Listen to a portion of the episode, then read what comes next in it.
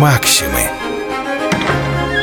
Иван Андреевич Крылов Скворец У всякого талант есть свой, но часто на успех, прельщаясь чужой, хватается за то иной, в чем он совсем не годен. А мой совет такой – берись за то, к чему ты сроден, коль хочешь, чтоб в делах успешный был конец.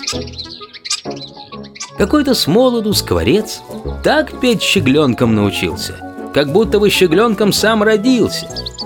Игривым голоском весь лес он веселил и всякий скворушку хвалил. Иной бы был такой доволен частью, но скворушка, услыв, что хвалят соловья, а скворушка завистлив был к несчастью и думает, постойте же, друзья, спою не хуже я и соловьиным ладом и подлинно запел.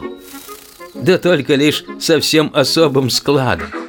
То он пищал, то он хрипел, то верещал козленком, то не путем мяукал он котенком и, словом, разогнал всех птиц своим пеньем. Мой милый скворушка, ну что за прибыль в том? Пой лучше хорошо щегленком, чем дурно соловьем. Максимы. Иван Андреевич Крылов. Скворец.